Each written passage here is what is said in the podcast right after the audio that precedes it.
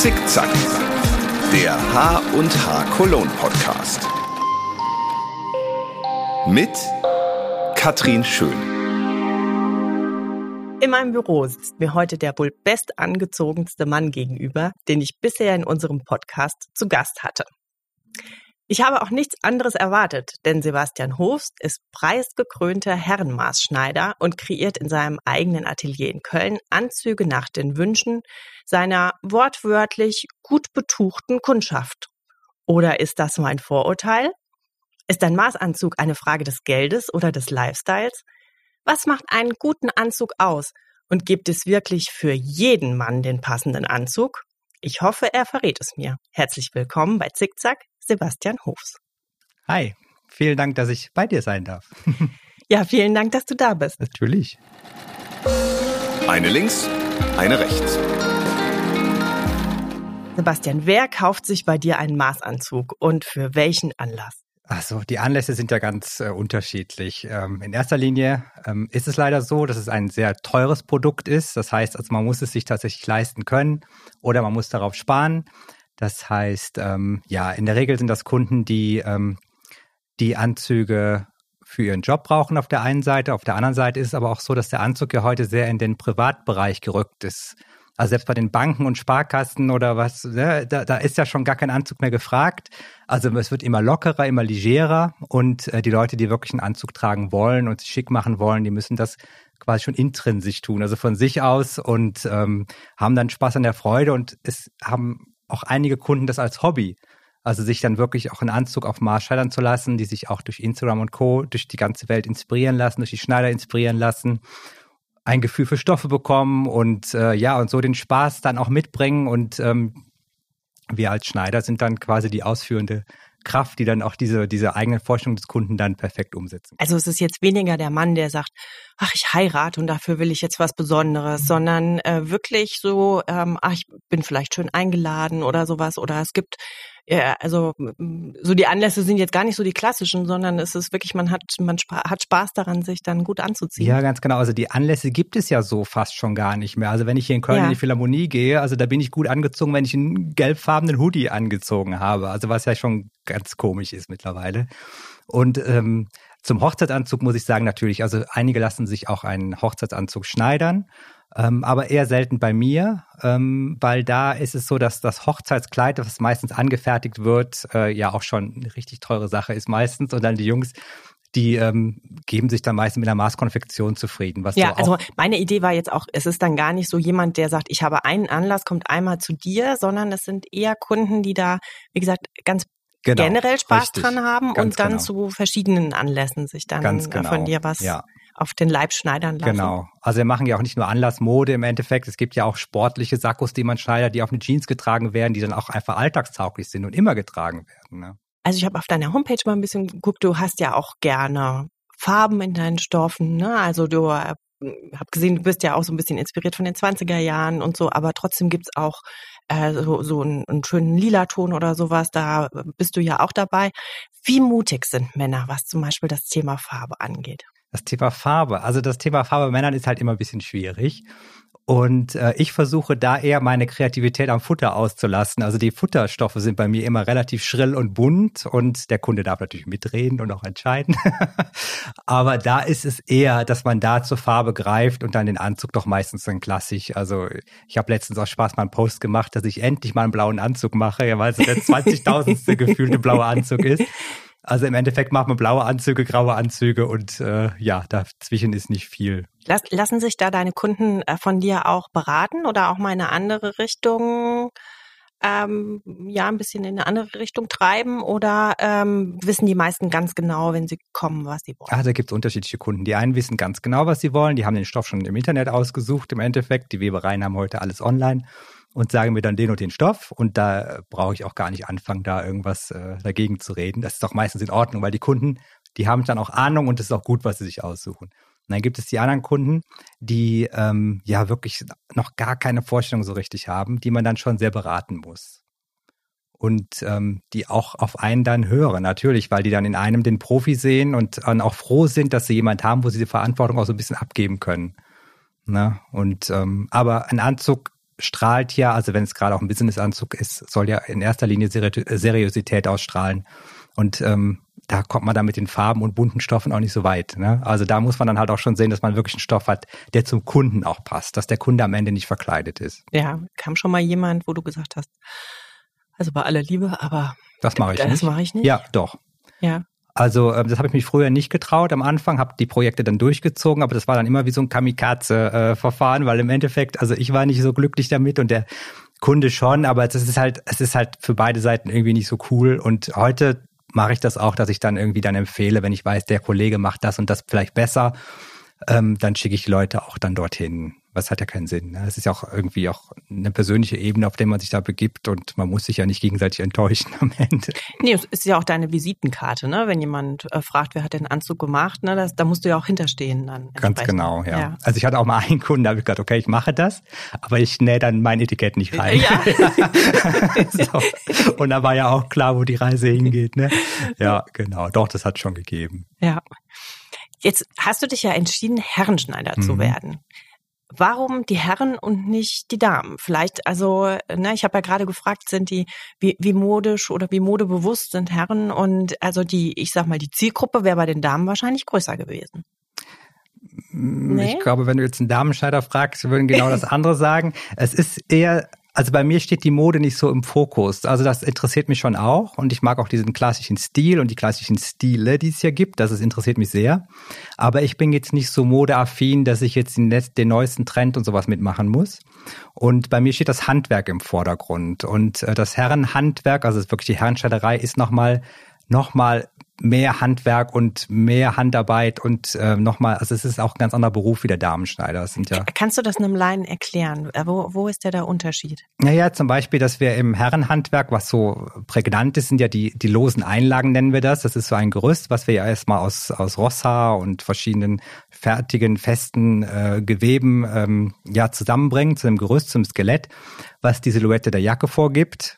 Das heißt, der Kunde zum Beispiel braucht auch nicht unbedingt eine Taille haben. Er bekommt die Taille, weil die später in der Jacke drin ist. Also wir bauen erst ein Skelett und da wird dann quasi der Stoff am Ende drüber gezogen. So kann man sich das ja. grob vorstellen. Und das machen die Damen eher nicht. Also da ist das eher alles ein bisschen lockerer und ähm, fließender als bei den Herren. Und gerade das ist sehr viel Handarbeit und schon ein bisschen auch so Ingenieurskunst, weil man genau wissen muss, welche Einlage passt wohin und wie kann ich die Figur des Kunden dort ein bisschen verbessern, in Anführungszeichen. Und ähm, ja, das finde ich halt das Tolle am Herrenhandwerk, was es bei den Damen nicht so gibt. Auf deiner Website sagst du, jeder Mann sieht gut aus in einem Anzug, mhm. wenn es der richtige Anzug ist. Wenn der Anzug gut ist. Wenn ja, der Anzug genau, gut ist. richtig. Ja, das heißt, wirklich? Also echt jetzt auch wenn wenn ein Mann kommt, der jetzt nicht, also äh, du sitzt hier vor mir als als drahtiger. Ähm, das macht der Anzug. drahtiger Mann. Genau, aber also wenn, äh, was weiß ich, äh, auch ein kleines Bäuch, Bäuchlein oder ein größeres Bäuchlein kriegst du mit einem äh, schönen Anzug. Das kann man gut kaschieren. Kaschiert, ja. ja. Also gerade zum Beispiel, also wenn man mal so eine, eine Figur nimmt, ein bisschen untersetzt ist, wo dann vielleicht nicht so sportlich ist, wo dann die Schultern eher schmal sind, ne, und dann der Bauch nach vorne. Also wir nennen das so nicht so nett, ist es wie so eine Birnenfigur, sagen wir dazu. Und wenn man natürlich dann äh, die Schultern ein bisschen vergrößern kann in der Jacke, dann bekommt natürlich der Träger schon eine ganz andere Silhouette. Und das ist halt so die Magie der Maßschneiderei, dass man da auch immer noch ein bisschen optimieren kann. Es ist ja heutzutage, will ja, man muss ja alles optimieren, man möchte ja alles optimieren, was natürlich auch ein Fluch sein kann. Aber ähm, das können wir durch diese Jacken, durch die Sakkos tatsächlich machen. Ne? Ja. ja, spannend. Wie kann ich mir so einen typischen Tag bei dir vorstellen? So wie, wie viel, ja, wie sieht das so aus? Wie, wie viel machst du noch selber oder mhm. machst du ganz viel selber oder ähm, hast du schon entsprechend äh, Leute, die für dich schneidern? Das hatte ich vor Corona tatsächlich. Also da waren wir ein Team. Das hat sich jetzt leider aufgelöst. Ähm, Im Moment mache ich tatsächlich alles selber, bis auf die Hosen. Da habe ich noch eine Mitarbeiterin, die ist mir noch treu geblieben. Die ist allerdings äh, jetzt herzlichen Glückwunsch auch im neunten Monat schwanger. Das heißt, da ist jetzt auch nicht mehr so lange mit zu rechnen. Aber ähm, in naher Zukunft, also nächstes Jahr starte ich auch wieder mit den Ausbildungen und ähm, ja. Ja, du bildest auch aus. Ja, genau. Und ja. Äh, dann wird es auch wieder alles ein bisschen. Also ich denke, dass so jetzt nach Corona, dass man irgendwann wieder anfängt, auch ein bisschen Leben in die, in die Bude zu kriegen, ja, wie es ja. so schön sagt. Und im Endeffekt, im Augenblick mache ich tatsächlich alles selber. Ja. Das heißt, es ist ein bisschen rotieren gerade. Ähm, gerade jetzt auch so die letzten Monate im Jahr, die sind immer, also da wollen die Leute für Weihnachten und Silvester ihre Sachen auch noch fertig haben. Und ich möchte persönlich auch nichts mit dem neuen Jahr nehmen, also zumindest ja. keine angefangenen Anzüge. Und dann will man das halt irgendwie alles. Ist, ist das ein schlechtes kriegen. Nein, ach, irgendwie im, im Schneiderhandwerk? Nein, überhaupt nein. nicht. Nein, nein, nein. Nur dein persönliches. Genau, weil ich im Januar sehr gerne Urlaub mache und ich dann einfach einen freien Kopf habe dafür. Ne? Ja. Sehr gut, sehr gut. Wie lange brauchst du denn für so einen Maßanzug? So circa 100 Stunden. Wow. Ja. Also, ja. Genau. Also so. die Hose, die braucht ungefähr 20 Stunden und das Sakko so 60 bis 80. Das kommt immer drauf an. Also was, was äh, da für Sonderwünsche noch mit Taschen sind und ähm, je nachdem, wenn der Stoff ein kompliziertes Muster hat, da muss man beim Zuschnitt braucht man da schon ein paar Stunden länger als normal und ähm, ja, das heißt, ähm, die Männer kommen dann äh, zu dir zu einer ersten Anprobe oder einem Gespräch Korrekt. oder wie, wie läuft das so Genau, ab? also die kommen zur, zur, zur Erstberatung, also wo wir die Stoffe aussuchen und dann lerne ich den Kunden ein bisschen kennen. Weil die, Person, äh, die Persönlichkeit des Kunden ist äh, ja auch wichtig, weil ich ja einen Anzug machen möchte, der zum Kunden passt. Das heißt, wir trinken da meistens einen Kaffee oder irgendwas und lernen uns ein bisschen kennen. Und dann gehen wir auf Tuchfühlung im wahrsten Sinne des Wortes, suchen uns Stoffe aus und ähm, ja, dann bereite ich eine erste Anprobe vor. Und die erste Anprobe ist immer so die spannendste überhaupt, weil es da erstmal darum geht, ähm, habe ich den Geschmack des Kunden getroffen, habe ich die Maße richtig umgesetzt. Und ähm, die, diese Anprobe findet noch ohne Ärmel statt. Das ist dann eigentlich nur die, die Jacke plus Hose, ohne Ärmel, ohne Kragen. So, das ist halt noch so ganz ähm, wie eine, wie eine, ja, wie eine Rohbaustelle im Endeffekt. Ja. Genau. Und dann arbeite ich weiter, dann gibt's eine zweite Anprobe mit Ärmel und dann ist das dritte Mal dann eigentlich schon die Abholung. Genau, also die Leute müssen also mindestens dreimal ins Atelier kommen. Und ist es schon mal vorgekommen, dass irgendwie zwischendrin der Mann 10 Kilo zu, ja, 10 Kilo ja, ja. abgenommen hat ja. und du hast wieder von vorne angefangen. Ja, das ist so? mir aber auch nur am Anfang meiner Laufbahn passiert. Also da äh, irgendwann wird man dann auch tough und das spricht man dann auch vorher ab. Und das geht nicht. Also man kann später den Anzug wunderbar ändern, wenn der fertig ist, aber wenn Leute während des Anprobenprozesses groß zu und abnehmen, das ist ja ein Katz-und-Maus-Spiel. Also das, nein, genau. das mache ich nicht mehr, aber sowas hat es tatsächlich auch gegeben, ja. Das Schnittmuster. Du hast eben schon mal gelunzt. Ich habe ja hier in meinem kleinen Podcast-Studio so diverse Handarbeitsutensilien äh, stehen.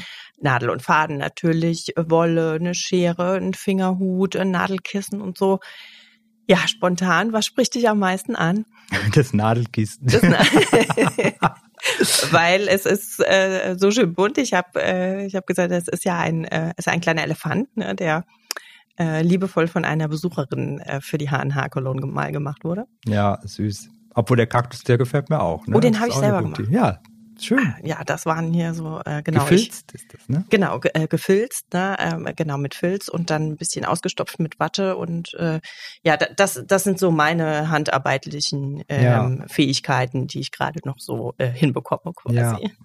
Genau. Ja, Wolle und gestrickte Sachen finde ich äh, schön, gefällt mir sehr gut aber ich kann überhaupt nicht stricken. Also ich habe das mal versucht, paar Mal versucht, das geht gar nicht. Und äh, ich habe auch die Geduld nicht da sitzen und da Maschen aufziehen und dann irgendwie zu fest und dann geht die Nadel nicht dadurch und keine Ahnung. Also das war nie meins. Ne? Ja, und im Gegensatz dazu ist dir ja eigentlich das Schneiderhandwerk auch quasi in die Wiege gelegt äh, worden. Die ja. ganze Familie hatte irgendwie schon äh, mit Stoffen zu tun. Ich habe gesehen, dein äh, Großvater war sogar äh, Weber. Hast du das auch schon mal selber probiert zu weben? Nee, also das, äh, nein. Also an einem Webrahmen also Es gibt ja so neue Schule Trends wieder. Ne? Ja, ja, gibt, genau. Äh, also hat, hatten wir auf der HNH ja auch, ne? Wieder irgendwie das Weben wieder im drin. Aber das, das war nie so deins, dass du das selber herstellen. Nein. Weil auch die Stoffe, die ich dann verarbeiten wollen würde, die sind ja so fein gewebt, die kann man ja von Hand gar, gar also da braucht man eine Maschine, also einen Webstuhl, einen richtigen, ne? Nein, nein, das nicht.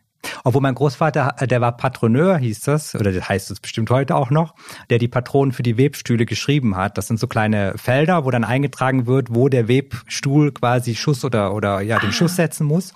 Und die haben äh, Jacquardstoffe damals gewebt in ganz tollen äh, Mustern und ich habe auch diesen Ordner noch, wo diese ganzen Patronen drin sind. Ja. Also das heißt, er hat das kreative Muster sozusagen vorgegeben Ganz und genau. eingestellt, genau. dann ja. sozusagen an dem Webstuhl. Ja. Oh, das ist ja auch spannend, wenn man da eins falsch gemacht hat, ist dann auch ja, Blöd. ich denke mal, da wird es einen Probelauf geben. Ich weiß es nicht, ob man dann direkt 200 Meter macht. Aber ja, wie das genau funktioniert, weiß ich nicht. Sieht auf jeden Fall aus wie Raketenwissenschaft. Also ja, so ein Jacquard-Muster ist, glaube ich, nicht easy. Ja.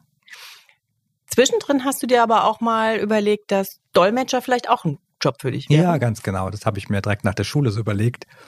Ähm, weil das Schneiderhandwerk ähm, ja da gerade nicht so populär war. Ne? Also das war also überhaupt so Handwerk. Das, man geht eher oder man ging zu der Zeit eher studieren und ähm, man hat so von der Familie und vom Umfeld auch eher den Rat bekommen, mach irgendwas Vernünftiges. Ich habe aber das Gefühl, dass das alle Eltern immer ja, sagen natürlich. über ihren Job, mach du doch mal was Vernünftiges. Ja, genau. Und, und egal, was man macht. Korrekt. Und da gibt's halt diese Rebellen, die dann sagen von vornherein, du kannst mich mal, ich mach, was ich will. Und ich habe mich am Anfang dann eher doch noch gefügt und gedacht, na ja, komm, ne? Aber dann kam meine Rebellenphase auch ziemlich schnell. und äh, ja, ich habe die Ausbildung allerdings zu Ende gemacht weil ich gedacht habe, naja, jetzt bist du so nah dran. Und für welche Sprachen? Äh, für, also Spanisch war die Hauptsprache, dann für Englisch, für Italienisch, Schwedisch habe ich noch gemacht. Und deine eigene Muttersprache Deutsch zählt ja dann auch in dem Falle. Ne? Ja, und ist ja vielleicht jetzt auch äh, für einen Kundenkontakt nicht verkehrt, oder? Also oder, äh, oder hast du, hast du internationale Kunden? Schon, aber dann ist ja meistens Englisch äh, die Hauptsprache ja. und äh, ja, da, da würde, glaube ich, auch Schulenglisch für ausreichen, nachdem wie gut man war. Nein, also eigentlich bringt mir das heutzutage nicht mehr so viel, dieser Job. Aber es hat Spaß gemacht. Aber erzähl doch noch mal so ein bisschen, wie, wie bist du dann da, als du dich entschlossen hast, jetzt äh, werde ich Schneider, äh, wie bist du es angegangen? Also hast ganz klassisch eine, gibt es, gibt es einen Unterschied also zwischen Schneider, Maßschneider, Herren, Damen? Wie, wie ist da der Ausbildungsberuf? Ja, genau. Es gibt den Maßschneider. Heutzutage ist das zusammengelegt. Also es ist Damen- und Herrenschneider in einem, aber man muss sich trotzdem entscheiden. Das ist also ein bisschen komisch. Früher war das ganz strikt getrennt, heute ist es zusammengeworfen, wie gesagt, aber ähm, man muss sich tatsächlich dann entscheiden, weil die Prüfung auch unterschiedlich ist. Also als Herrenscheider fertigt man in der Prüfung am Ende einen Herrensacko und bei den Damen werden andere Sachen gemacht. Ein Blazer, ein Rock, Kleid, ich weiß es jetzt auch nicht mehr ganz genau, aber unterschiedliche Sachen. Und dann gibt's natürlich noch den Endungsschneider, ein ganz anderer Beruf. Und ich ziehe meinen Hut vor den Endungsschneider. Die haben manchmal Tricks drauf, ich denke, die kriegen in ein paar Minuten irgendwas geändert, wo wir Jahre für brauchen, also gefühlt und äh, es sind unterschiedliche Berufe. Und ich habe damals, äh, ich wollte Herrenscheider werden, das war mir schon klar, und habe einen Mantel genäht. Also aus heutiger Sicht ist es mega arrogant gewesen, aber ich auch denke, als wenn ich heute diesen Mantel sehe, dass mich überhaupt damit jemand äh, in die Nähe gelassen hat eines Ateliers. Aber damals war ich stolz wie Oscar auf diesen Mantel und dachte, naja, du kannst schon was. Wie alt warst du da? Da war ich, ähm, als ich den Mann, also mich dann entschlossen habe, ja, als, da als 24. Das war ja. schon dann ähm, schon ein bisschen älter. Ich habe vorher auch schon Mäntel gemacht, die man so tragen konnte, aber niemals auf diesem Niveau, dass man sagt, damit bewerbe ich mich jetzt. Ja. Genau, aber es sollte ja auch eine Ausbildung werden. Und ähm, ja, und bin dann von Atelier zu Atelier, habe ganz klassisch Bewerbungen geschrieben ähm, und habe versucht, irgendwie ein, ja, einen Fuß in die Tür zu bekommen, was auch heutzutage immer noch nicht sehr einfach ist, ne, weil es sehr viele Bewerber gibt auf sehr wenig Betriebe. Ah, ist das so? Ja. Das heißt, ähm, aber weil viele junge Leute so inspiriert sind von dieser Modewelt und äh, dann diesen Weg gehen wollen? Oder? Ja, auch aus heutiger Sicht, wenn ich so sehe, was sich bei mir, was sich für Leute bei mir bewerben, sind äh, die Vorstellungen des Berufes ganz verrückt. Ja, zum Beispiel, erzähl mal. Ja, also ich glaube, dass viele dann glauben, dass sie dann so in so ein Atelier in Paris kommen und irgendwie dann Mode kreieren und ihre, vor allen Dingen ihre eigene Schöpfung damit reinbringen, erstmal ihre eigene schöpferische Kreativität und dann merken, oh, das ist ja doch eher erstmal auf den ersten Blick, ähm, ja, Handwerk, pures Handwerk. Ne? Da ist nichts mit Kreativsein und Ausleben und schon gar nicht als Azubi.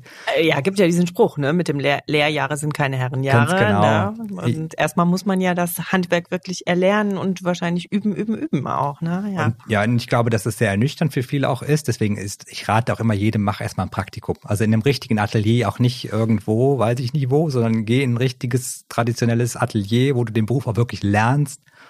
Und wenn du dann nach drei, also wenn du dann merkst, dass du nach dieser Praktikumszeit immer noch Bock drauf hast, dann bewirb dich. Aber vorher, ich würde immer erstmal gucken.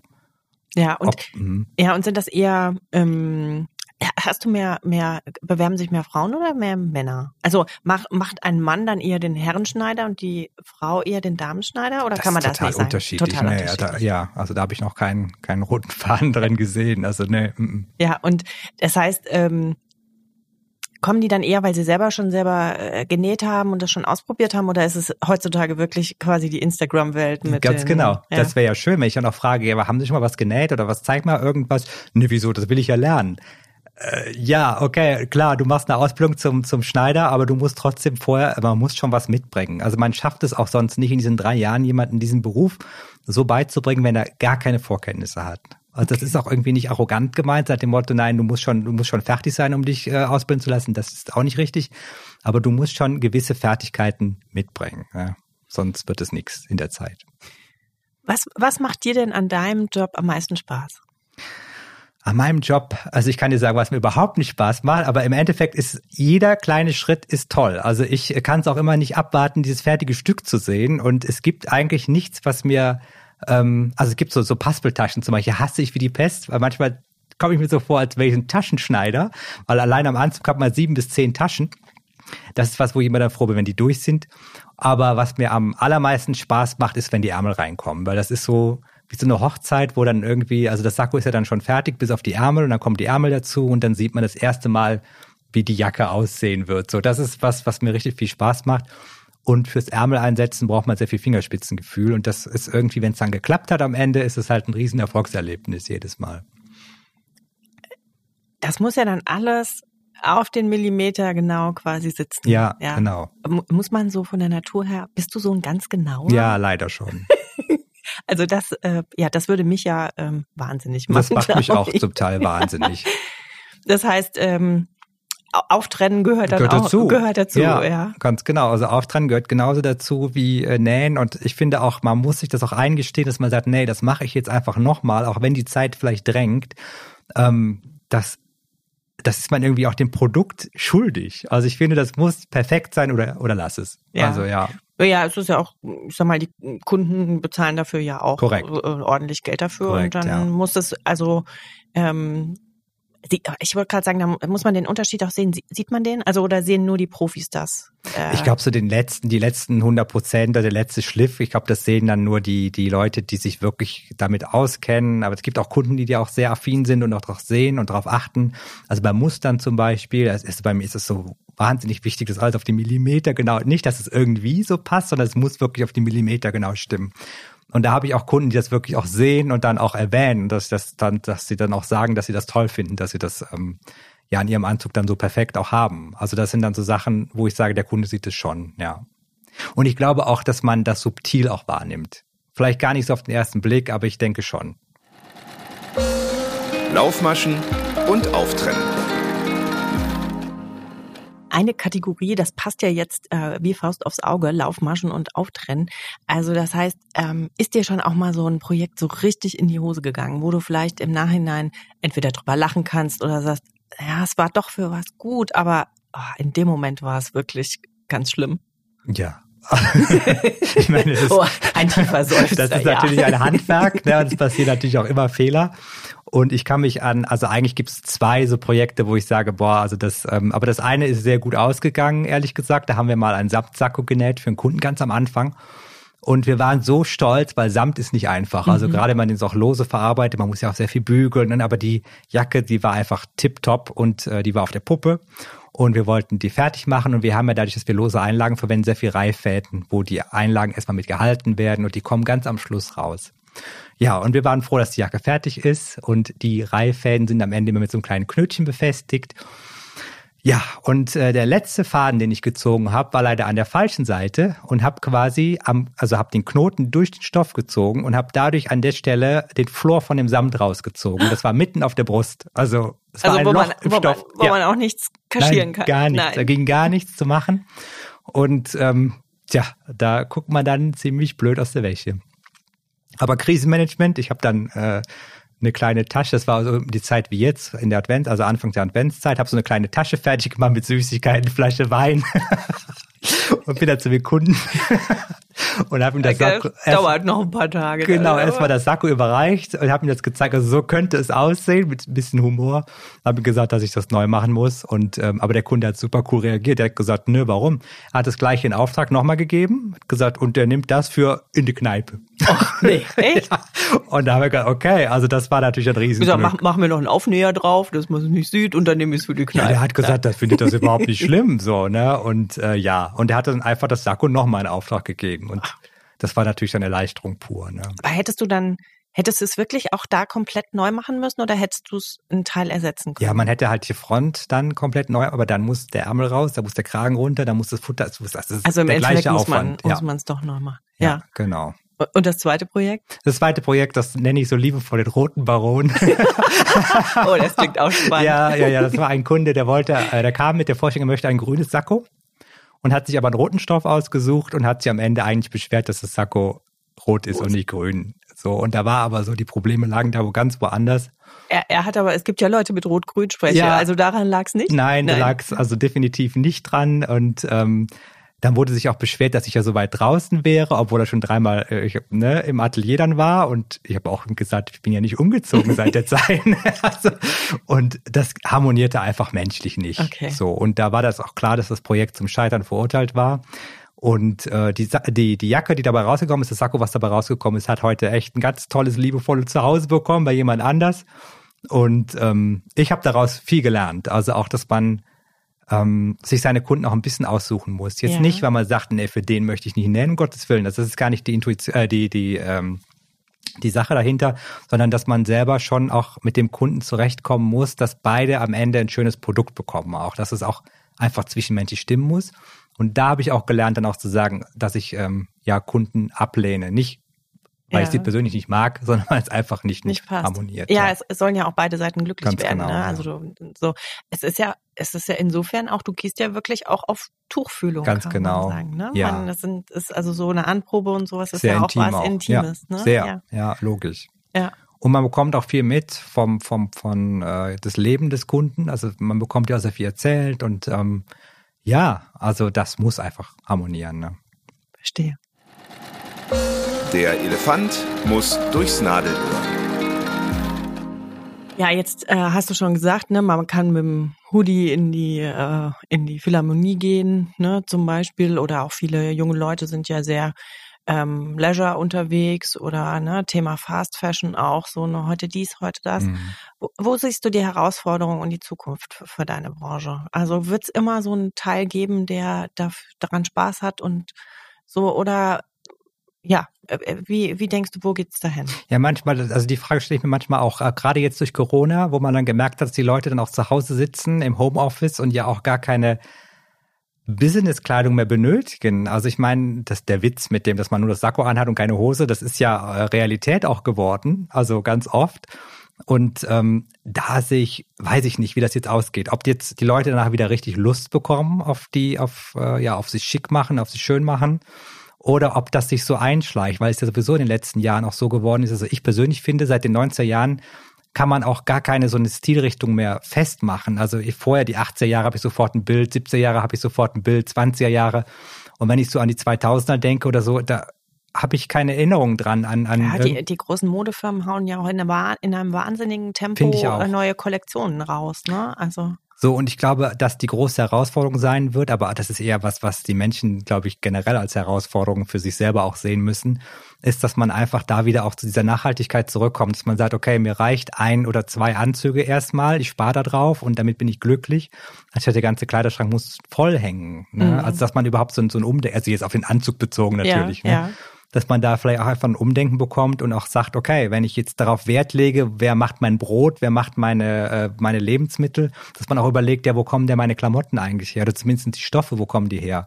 Ja, und, da, so, und jetzt erschließt sich mir das auch, weil du sagst, na ja, Mode ist jetzt nicht so mein Impact. Das heißt, eigentlich versuchst du ja dann auch was Zeitloses quasi zu machen, genau, ne? was ja. man auch länger tragen kann und eben Richtig. nicht, äh, man sieht in zwei Jahren, oh, das hat er vor zwei Jahren gekauft. Ja, quasi, ganz ne? genau. Ja. Also jetzt ja, ganz kleines Beispiel sind ja diese ganz kurzen Sakkos, die im Moment so im Trend sind, ne, was im Moment schon ziemlich lange jetzt auch. Und ähm, ich würde sowas nicht als äh, Vollmaß-Sakko anfertigen, weil ich ganz genau weiß, da kommt ganz schnell eine Wende und dann sind die viel zu kurz. Das heißt, ich würde jetzt auch kein extrem langes Sakko machen. Also ich bin schon im Zeitgeist mit drin, aber ja. eben so angepasst, dass es ähm, auf, auf eine längere Zeit auch Gültigkeit hat. Ne? Ja, dass man einen guten Anzug wirklich über die Jahre immer wieder gerne ja. äh, aus, dem, aus dem Schrank holt. Genau, und das ist, glaube ich, die Herausforderung, wie gesagt, an uns alle, ne? dass man auch eher, auch, also auch gerade auch bei Bekleidung mehr auch an die Nachhaltigkeit denkt und auch überlegt, wo kommen die Sachen her und ähm, da vielleicht auch ein bisschen mehr investiert, dann lieber in ein gutes Teil, anstatt in zehn Teile, die man also wenn ich sehe, bei manchen Modeketten lohnt sich das Waschen ja nicht, ne? Ja. Also da ist es ja teurer, das zu waschen, anstatt es wegzuschmeißen und Neues zu nehmen. Ja, ja, ja. Und das kann ja nicht sein. Also.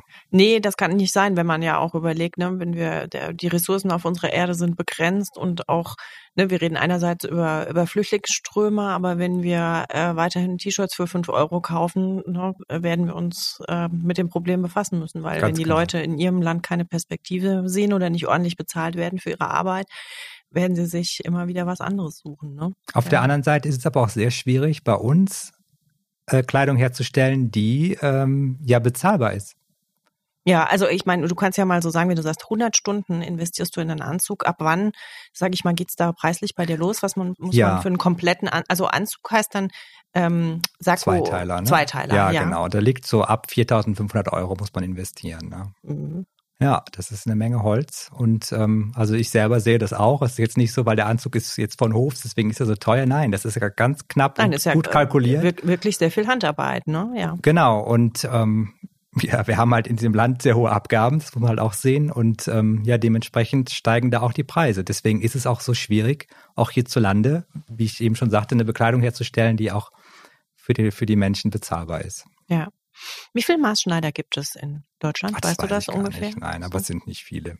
Also im Verhältnis auf andere Berufe nicht mehr so viele. Ne? Ja. Und äh, ist das so auch gleichbleibend oder auch wird's da auch weniger im Moment? Ich habe das ist, Gefühl, ist dass das wir sehr wenig Nachwuchs haben, der irgendwie Ja. nachkommt. Also ich sehe sehr wenig junge Kollegen, also ich sehe ganz tolle junge Kollegen. Äh, auch gerade durch Instagram ist ja so ein, so ein Blick in die, in die Welt nach, also in alle Richtungen.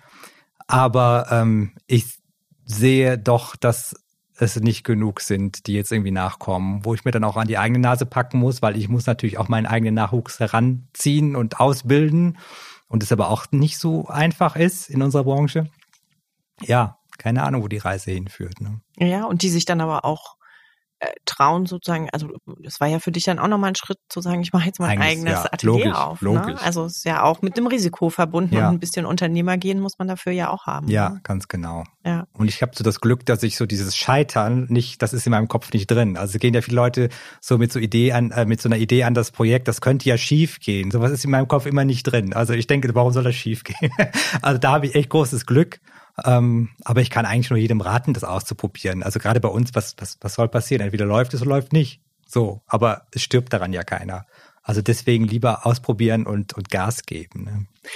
Und wie wichtig ist so diese Kombi aus äh, digital und vor Ort? Also du hast dein Atelier Mhm. hier. Ähm, äh, wahrscheinlich muss man einen Termin machen oder Ja. anrufen, ne? Wenn- Genau. wenn man das. Aber du bist ja auch auf Insta unterwegs und sowas. Also wie wichtig ist das heute? Du hast eine sehr schöne Website, das ist ja auch wie eine Visitenkarte Ganz quasi, genau. ne? So und ähm, das heißt dann auch auch da quasi die, die die jungen Leute muss man ja auch da packen, wo sie sind, ne? Erstens das und zweitens haben wir ja dadurch, dass wir Instagram, Co. und Facebook und so weiter alles haben, haben wir ja auch die Möglichkeit, den Leuten Einblicke in unser Handwerk zu gewähren, die sie ja sonst gar nicht hätten. Also das, ähm, also auch in anderen Berufen, wo man auf einmal sieht, auch Zahntechniker, die dann ein Gebiss herstellen, sowas hätte man ja im Leben vorher noch nie gesehen. Das und bei stimmt, Instagram ja. kann man sowas sehen und das ist halt total spannend und ich finde, dadurch äh, macht man eben auch Lust auf dieses Handwerk oder generell auf Handwerk.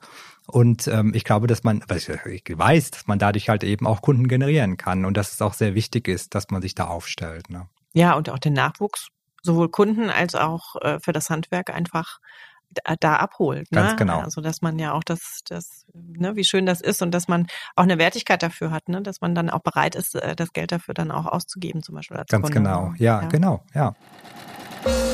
Die H&H Cologne und ich.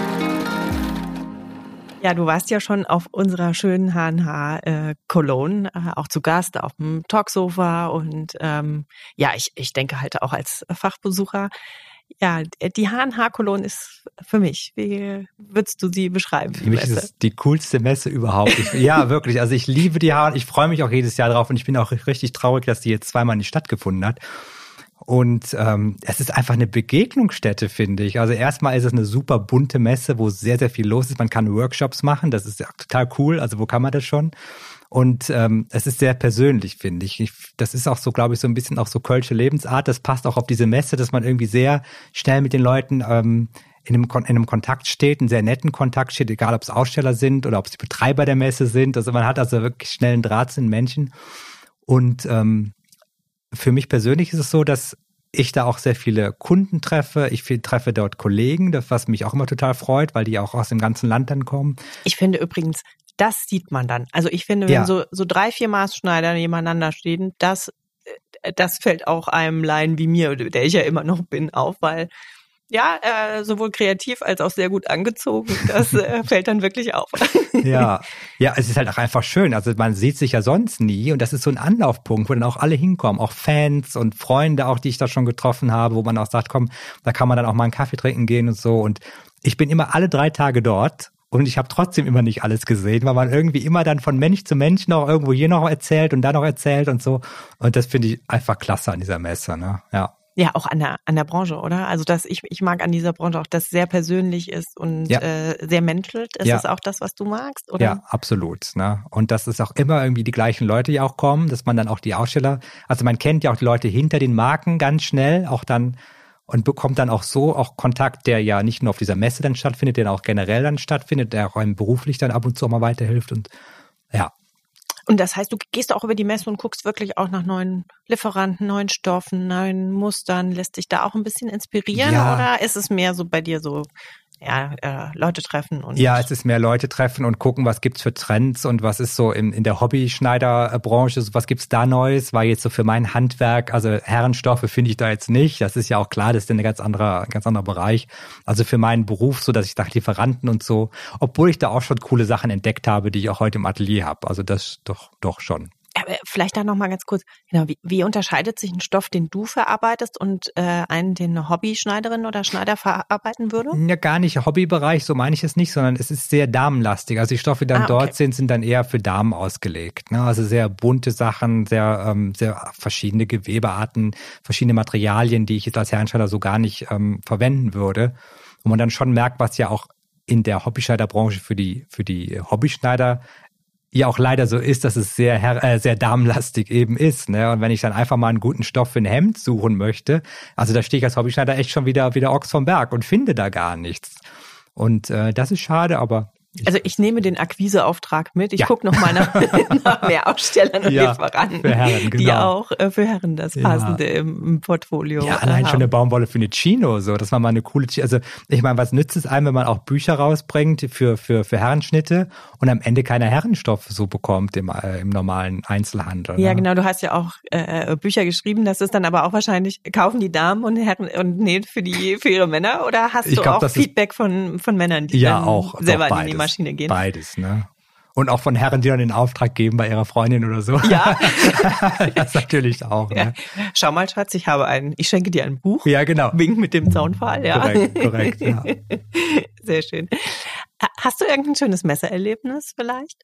ein schönes Messerlebnis. Ja, fällt dir, oder eine lustige Anekdote fällt ach, dir spontan Was ich ein? richtig cool finde, es gibt so zwei Kollegen aus äh, Erlangen, ach aus Erlangen sage ich schon, aus, äh, aus Kulmbach, die ähm, damals noch Azubi waren, ich glaube im ersten oder zweiten Lehrjahr, ich weiß es nicht, und wussten, ich bin auf der Messe und haben sich nicht getraut, mich so anzusprechen, dass sie mal einfach eine Mail schreiben oder das hat irgendwie, haben sich nicht getraut und sind dann einfach aufs Geradewohl auf die Messe und haben mich dort gesucht und äh, sind mir dann über den Weg gelaufen und haben mich dann so rausgezogen.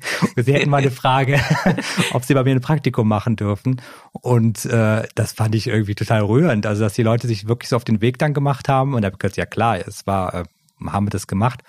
Und die haben dann auch ähm, zwei, Mo äh, zwei Wochen bei mir ein Praktikum gemacht und daraus ist dann, die haben heute auch ihr eigenes Atelier schon.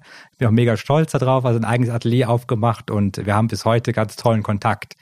Also das ist auch so ein Beispiel, was ja Quasi zur über, Messe zu passt. Einfach. Ja, durch die Messe ein bisschen dann ja, äh, ja von der Theorie zur Praxis ja, quasi genau, ja, ne? Kontakt hergestellt. Toll, ja. Mein roter Faden.